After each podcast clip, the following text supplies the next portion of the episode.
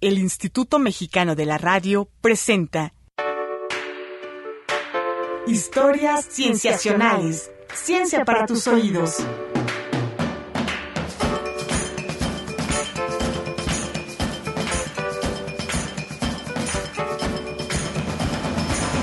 Bienvenidos a Historias Cienciacionales.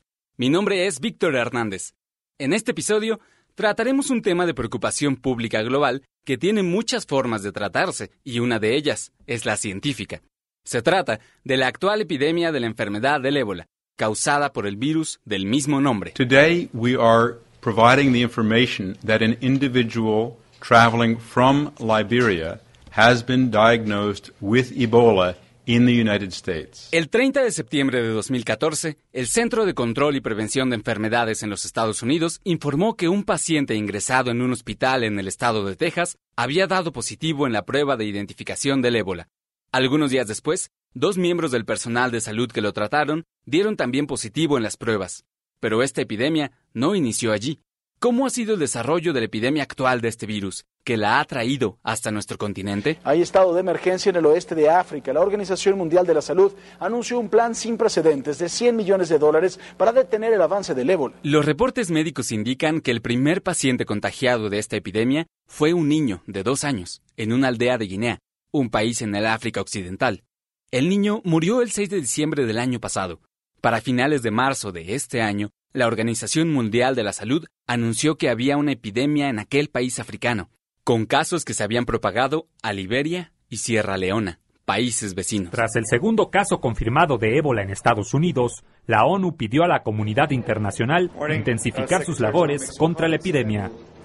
I appeal to the international community to provide the $1 billion launch that will enable us to get ahead of the curve and meet our target of reducing the rate of transmission by December 1st. Al 15 de octubre, según datos de la Organización Mundial de la Salud, se han reportado 8.998 casos en siete países, aunque la gran, gran mayoría de ellos han sido en Guinea, Sierra Leona y Liberia, se han reportado casos de infecciones locales en Nigeria y Senegal, que ya fueron controlados, y en Estados Unidos y España. En estos dos últimos países hay pacientes no confirmados que siguen bajo observación. La Organización Mundial de la Salud predice que en diciembre de este año la epidemia podría llegar a tener 10.000 casos por semana. En la siguiente parte del programa les platicaremos qué es el ébola y dónde se descubrió por primera vez. Y más adelante hablaremos con especialistas sobre la magnitud de esta epidemia. Momentos en la ciencia. En 1976 comenzaron a difundirse noticias de una misteriosa enfermedad en Zaire, ahora República Democrática del Congo, en África. Los enfermos mostraban fiebre y en muchos casos hemorragias internas. La mayoría de ellos fallecía después de un par de semanas. La mirada internacional comenzó a preocuparse, pues parecía ser una nueva enfermedad.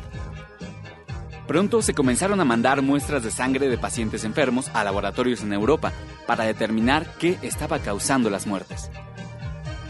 Una de estas muestras llegó en un termo a las manos del doctor Peter Piot, en Bélgica, quien junto con su equipo logró aislar al patógeno y observarlo con un microscopio electrónico. Descubrió así que se trataba de un virus, nunca antes visto por los humanos. Para ese momento, cientos de personas habían muerto en Zaire y aún se desconocía la forma de contagio. El doctor Piot viajó a África para seguir investigando el virus. Una noche, observando un mapa de la región, decidió darle un nombre al patógeno. Ébola, el mismo nombre que uno de los ríos más cercanos a la zona donde surgió el primer brote. A partir de entonces se ha determinado que el ébola se transmite por contacto con fluidos de enfermos como sangre, saliva, vómito, heces y semen. Su infección no es tan fácil como la de otros virus, como el de la influenza, pero su tasa de mortalidad es muy alta, de alrededor del 70%, y a la fecha no existen tratamientos. ¿Qué tiene de diferente esta epidemia de ébola a las anteriores? En los 38 años que llevamos de conocer al virus del ébola, han existido 5 brotes epidémicos con más de 200 muertos, todos en países de África Central. Hasta antes del 2014, el brote más importante fue el primero, el de 1976, cuando no se sabía nada sobre la enfermedad ni su contagio. El brote actual supera por mucho a todos los anteriores en cuanto a número de infectados, muertes y países involucrados. Tan solo este año han muerto más del doble de personas que en todos los brotes anteriores juntos. Además, este brote inició en África del Oeste, no en los países de África Central, y, por primera vez, ha habido contagios locales en Europa y América. Ahora charlaremos con dos médicos sobre esta epidemia, intentando poner en contexto lo que este brote significa para la sociedad mexicana. Entrevistas. Estamos en entrevista con el doctor Daniel Martínez García. Él es miembro de la organización Médicos Sin Fronteras y platica con nosotros desde Barcelona, España. ¿Qué tal? ¿Cómo estás, Daniel? Hola, ¿qué tal? Buenas tardes. Muchas gracias por aceptar esta charla. No, muchas gracias a ustedes. Nos parece que antes que otra cosa es importante aclarar sobre Médicos Sin Fronteras, que son una organización internacional que acude a lugares de crisis humanitarias y de salud. Y en el caso de la epidemia de ébola actual, Médicos Sin Fronteras ha atendido casi a la tercera parte de los enfermos de ébola en África. Se puede decir que han cubierto un vacío de atención médico importante. Y sería quizá bueno preguntar en qué situaciones y contextos particulares entra Médicos Sin Fronteras a una región. Bueno, pues Médicos Sin Fronteras lleva, lleva casi 43 años de, de acción en contextos este, de crisis. La idea es dar asistencia a poblaciones en situación de crisis. Nuestra idea también no discriminar sin raza, religión o ideología política. Hay tres vertientes importantes. Una en atención de, en zonas de conflicto, donde hay una población que queda desprotegida de servicios básicos de salud. Eh, guerra o conflicto puede haber en alguna cuestión de desastres naturales, huracanes, inundaciones, terremotos, y luego alguna cuestión donde algún tipo de población, algún subgrupo de una población ha quedado desprovisto sin atención específica, como podía ser en algunos momentos poblaciones con VIH o tuberculosis o con enfermedades olvidadas como chagas, eh, algún otro tipo de enfermedades de ese tipo. Eh, dentro, por ejemplo, eh, también damos atención puntual en urgencias biológicas o epidemiológicas, en este caso brotes este, en donde la capacidad de respuesta de los de las autoridades de los lugares quedan rebasadas. Entonces, puede ser que están rebasadas porque la, las autoridades de salud básicas no tenían de por sí la infraestructura para responder, como ocurre en lugares donde hay un vacío sanitario, como puede ser en República Democrática del Congo, en República Centroafricana, donde los servicios de salud son muy precarios mm. y no tienen ninguna capacidad de respuesta frente a cosas que salen de la norma, o puede ser cuestiones que rebasan fronteras, como en el caso de, del brote de, de ébola, que muy rápidamente rebasó a las autoridades sanitarias de los, de los lugares, pero claramente incluso pone en jaque a instituciones sanitarias de, de, países más, más este, con instituciones más formales. al respecto, precisamente, tú eres mexicano y has trabajado aquí en México, pero también en países de África, como parte de tu labor con Médicos Sin Fronteras. Nos interesa esta pregunta porque en algunos de los países donde se está dando la epidemia de ébola actual existen algunos indicadores socioeconómicos similares a los de México, ¿no? Pero quizá las condiciones en cuanto al sistema de salud no sean exactamente las mismas. Entonces nos gustaría preguntarle cómo encuentras tú esta comparación en cuanto a condiciones de atención del sistema de salud, considerando cosas como, por ejemplo, la resistencia de la población local a, a los tratamientos médicos convencionales, por ejemplo. Sí, esto es, es siempre complicado hacer un comparativo. Yo, yo hice mis servicios sociales de medicina y de pediatría en México, en zonas, en zonas indígenas y zonas rurales. Es verdad, en México hay muchísima marginación, hay muchas zonas este, de alta discriminación, sobre todo poblaciones indígenas, pero hay un sistema eh, de salud público con muchas deficiencias, pero hay un, un sistema de salud público que es capaz todavía de reaccionar con mayor o menor medida, dependiendo de la zona, a, a, cosas que salen fuera de la norma. MSF trabaja inclusive en México, pero trabajan con grupos específicos que quedan fuera de los sistemas de salud, como son los migrantes, eh, que no quedan protegidos claramente en México, o como son en ciertas enfermedades que en México han sido eh, olvidadas, como ha sido Chagas en México. Pero hay espacio para Médicos Sin Fronteras en México. En otros contextos, MSF se ha focalizado, o más bien históricamente ha trabajado más en países en África y no en cualquier parte africana, zonas sobre todo en, la parte subsahariana, en donde es verdad que una característica importante es que hay muy frágiles sistemas de salud. Entonces MSF en muchos lados que no es la intención, pero MSF termina eh, incrementando sus actividades hasta, hasta que el número de proyectos que tiene MSF en su conjunto a veces rebasan las capacidades de los ministerios de salud de algunas zonas como son en República Centroafricana. Y ahora MSF interviene también mucho en Medio Oriente en contextos de conflicto armado abierto. Y ahí nuestras intervenciones son más limitadas a la atención de heridos o, o dar este apoyo psicológico a víctimas de trauma atención puntual a refugiados. Pero las intervenciones son varían muchísimo y cuando tú lo planteas, por ejemplo, en cuanto a la aceptación de lo que se habla de, de medicina convencional, también hay que tomar en cuenta cómo se posiciona uno frente a eso, porque es muy difícil que yo te diga que la medicina que nosotros hacemos tiene que ser la que se imponga en un lado, ¿no? Y es complicado porque a la vez Médicos Sin es una organización médica humanitaria occidental que, que tiene una visión médica europea occidental. Entonces, cuando nos enfrentamos a medicinas tradicionales, que sea en regiones indígenas en Latinoamérica o en África, siempre tenemos una cierta dificultad para entender otras maneras de ver la salud y la enfermedad. Entonces, por ejemplo, aquí, en cuestión de ébola, se ha planteado mucho los tratamientos, que hablas de tratamientos rituales. En, en las zonas afectadas por el ébola, en contexto de esto, se ha hablado mucho en cómo el rito del entierro se ha relacionado con la diseminación de la enfermedad por el contacto cercano que tiene la gente con el enfermo en los últimos días y durante la ceremonia de, de duelo. Pero si lo veo, es como en muchos lados eh, del mundo. En México también cuando fallece alguien habría contacto cercano con el fallecido. Es decir, la relación a la muerte o tratar de estar cerca de la gente que falleció no es exclusiva de esta zona. Y aquí lo interesante en lugar de poner las cuestiones locales como un problema es ver cómo incluso pueden ser una solución para entender este la problemática en esas zonas. Por ejemplo, te doy un ejemplo. ¿Sí? Se ha visto que los los niños de 5 a 15 años se están contagiando menos de ébola y una de las razones es que socialmente están protegidos del contacto con la gente más enferma o de los ritos durante los funerales. Entonces, uno puede, entendiendo la cultura y las tradiciones locales, ver que si hay grupos que se están protegiendo por este tipo de, acciones, podría incluso tener un acercamiento diferente a eso. En lugar de decir todo lo que están haciendo está mal y nosotros vamos a venir desde fuera a decirles cómo se tiene que hacer, desde el entendimiento de las prácticas locales se puede tratar incluso de buscar soluciones locales a, a problemas como estamos viendo ahorita globales. Claro.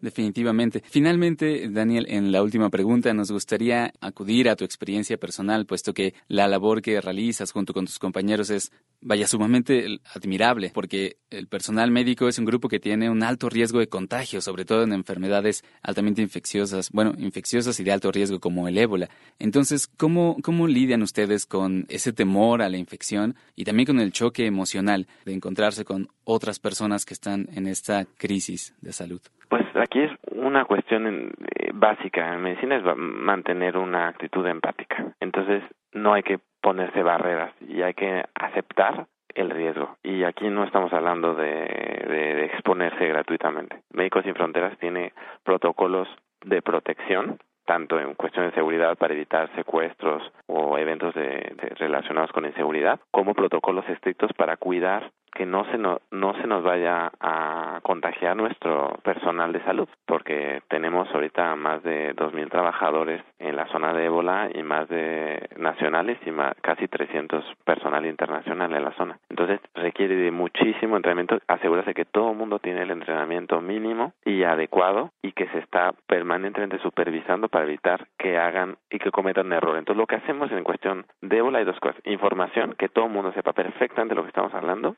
que no hay ninguna duda y la información reduce muchísimo el miedo. Y la segunda es volver varios gestos del cuidado continuo. Uno tiene que tener mucho cuidado al ponerse, al quitarse los trajes, volverlos rutina. Volverlos rutina con la repetición continua de los actos y que alguien te esté observando. Entonces, esta cuestión de que alguien siempre te está supervisando da mucha seguridad. Y luego tenemos protocolos en donde cada persona que vuelve a terreno tiene un espacio para hablar, para expresar lo que pueda haber este percibido en su experiencia en terreno, eh, no solo en ébola, sino en otras misiones, que pueden ser más o menos menos duras dependiendo de lo que ha vivido. Y además, antes hacemos una evaluación de las personas que vamos a enviar a terreno para saber si van a tener o tienen las herramientas suficientes para lidiar con lo que van a tener que hacer en terreno. Entendido, Daniel. Pues muchísimas, muchísimas gracias por esta entrevista. Perfecto. Muchas gracias, Víctor. Gracias, gracias. Regresamos en un momento. Vamos a un corte y regresamos. Tú escuchas historias cienciacionales. Ciencia para tus oídos. Ciencia para tus oídos.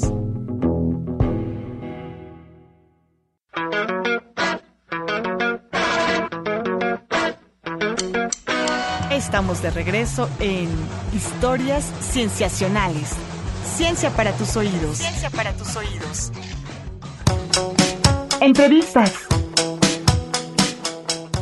Estamos en entrevista con el doctor Samuel Ponce de León. Él es jefe de la División de Investigación de la Facultad de Medicina de la Universidad Nacional Autónoma de México. ¿Qué tal, doctor? ¿Cómo está? ¿Qué tal? Buenos días, mucho gusto. Buen día, mucho gusto. Estamos tratando en este programa el tema de la epidemia actual de la enfermedad del ébola. Y nos gustaría preguntarle primero sobre la naturaleza del virus. ¿Cómo es que este virus actúa en el cuerpo? Prácticamente como casi todos los virus, se internaliza por las vías que son factibles y esto es fundamentalmente las mucosas, puede ser la conjuntiva de los ojos, puede ser la boca, la nariz, o heridas en la piel, o a través de heridas punzocortantes con utensilios médicos que pueden causar accidentes en el personal de salud. El hecho es que la exposición a las secreciones de una persona infectada son las que eh, llevan el virus que entrando al organismo empieza a multiplicarse rápidamente y establece una dificultad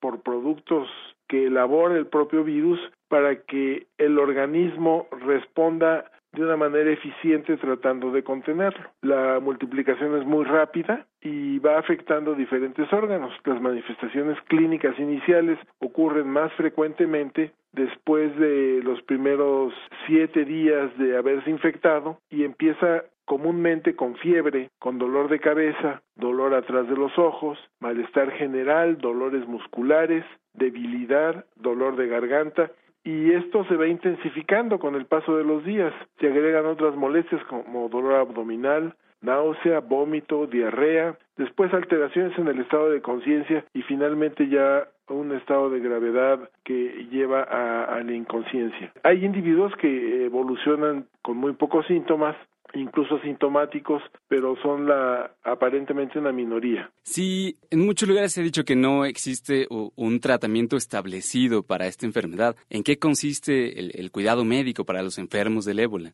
Pues efectivamente no hay un tratamiento que se haya demostrado efectivo eh, y actualmente el cuidado médico para algunos pocos pacientes que pueden acceder a, a una atención médica de buena calidad básicamente se apoyan con líquidos, con eh, medicamentos que mitigan los síntomas y con la aplicación de medicamentos experimentales. Algo que parece tener particular utilidad es la recuperación de anticuerpos en personas que ya se recuperaron de la infección. Se obtienen anticuerpos específicos contra el virus y se han utilizado en algunos de las personas que han salido a buscar tratamiento infectados de África Occidental hacia Estados Unidos y Europa. Europa. Esto parece tener alguna efectividad, pero desafortunadamente no hay algo que pueda ser disponible para los miles de enfermos que están infectándose pues cotidianamente en Liberia, Sierra Leona y Guinea. Así que eh, habrá que esperar para que esto se desarrolle seguramente muchos meses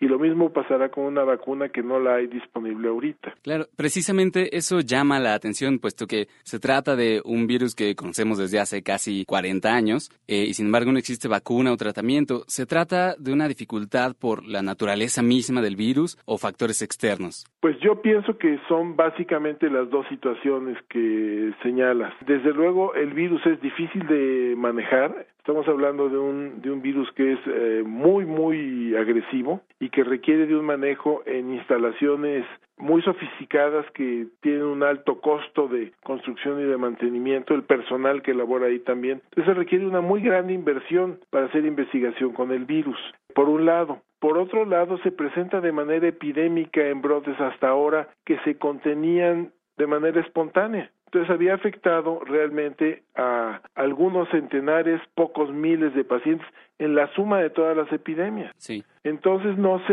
eh, concebía la necesidad de tener un tratamiento porque no se había imaginado que podía de repente encadenarse una sucesión de eventos como la que estamos viendo ahora. Se atribuye a una falta de interés de la industria farmacéutica, que por otro lado es también perfectamente entendible en vista de que la industria farmacéutica tiene que eh, hacer una planeación en términos de retribución de lo que invierte. Esto debió de haberse manejado de una manera bilateral y las instituciones, particularmente la Organización Mundial de la Salud, si preveía que debía de desarrollarse un tratamiento, una vacuna, ellos tendrían que haber gestionado el financiamiento para hacer investigación para el desarrollo de esto en colaboración con alguna industria, pero que espontáneamente decidieran entrar la industria a un problema con las características que hasta el inicio de esta epidemia tenía, era difícil de esperar. Bueno, precisamente nos gustaría preguntarle sobre eh, la gravedad de la epidemia actual, porque, bueno, entre la población mexicana en particular parece haber una gran preocupación.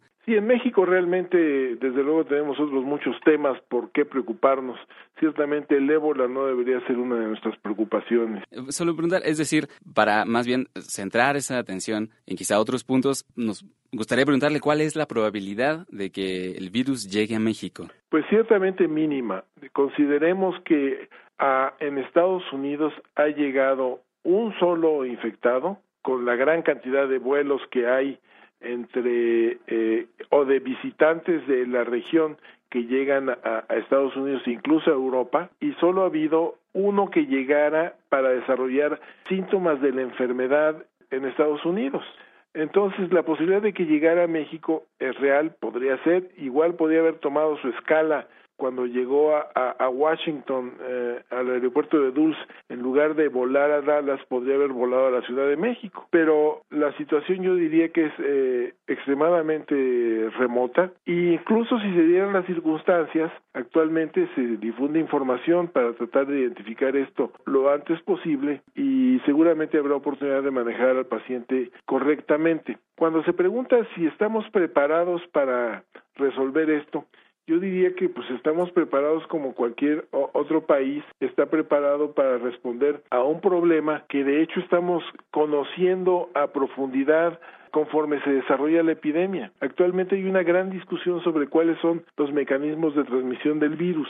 Entonces, e, en principio yo diría que no debe haber motivo de preocupación, seguramente no tendremos problema. Si llegan a algunos pacientes, esto se podría controlar, yo diría que con sin mayor eh, problema para la población. Sí, es justamente eh, una de las cuestiones acerca de qué tan preparados estaríamos, porque resalta que en los países de África Occidental, donde ahorita la epidemia está fuera de control, las condiciones socioeconómicas, bueno, son de un alto grado de pobreza. En cierto sentido, en este país también tenemos una, un índice de pobreza alto y eso podría, bueno, es una pregunta, podría influir en la forma en que se eh, podría llegar a controlar el, el virus si es que llegara aquí o es más bien cuestión de las diferencias entre los sistemas de salud pública. Yo creo que tiene que ver, desde luego, la infraestructura sanitaria, esto es la capacidad instalada de consultorios, hospitales de primer, segundo, tercer nivel, que la hay eh, ciertamente desarrollada en México contra la situación que se vive en Liberia y en eh, los otros países, Sierra Leona y Guinea, en donde aceptando desde luego que hay una gran pobreza aquí en México, existe la infraestructura sanitaria que se requiere mientras que en estos otros países en África Occidental no la hay. Y la velocidad con la que allá crece el problema rebasa con mucho sus capacidades, tienen muy pocos médicos, muy pocas instalaciones sanitarias y desde luego no hay capacidad para transportar a los enfermos ni para aceptarlos, entonces se mantiene un ritmo de transmisión muy intenso que no es previsible de ninguna manera un escenario parecido a en nuestro país. En ninguna de las situaciones más lamentables que pudiéramos imaginar para el país, podremos semejar lo que ocurre en África Occidental. Entonces, podemos decir que en estos momentos no hay ninguna razón para entrar en pánico. No, no, no hay razón para entrar en pánico de ninguna manera. Muy bien. Sí hay razón para mantener la alerta como lo hace la autoridad sanitaria, eh, informando a los viajeros sobre las precauciones que habrán de tener. básicamente. Muy bien. Pues le agradecemos muchísimo, doctor, por esta charla. Al contrario, mucho gusto y saludos. Gracias. Esto ha sido todo en este episodio de Historias Cienciacionales. Esperamos que les haya gustado. Si tienen algún comentario o pregunta que quieran hacernos, pueden buscarnos en nuestras redes sociales, en Facebook, WordPress o Tumblr como Historias Cienciacionales, en Twitter como arroba cienciacionales, todo con C, o en correo como historiascienciacionales arroba gmail.com. Participaron en la realización de este programa Marcela Montiel en la producción y edición, Carolina Durán en edición y diseño de audio, Roberto Portillo en grabación y edición y Manuel Compatitla en los controles técnicos. Nos vemos la siguiente semana para más historias cienciacionales. El Instituto Mexicano de la Radio presentó Historias Cienciacionales. Ciencia para tus oídos.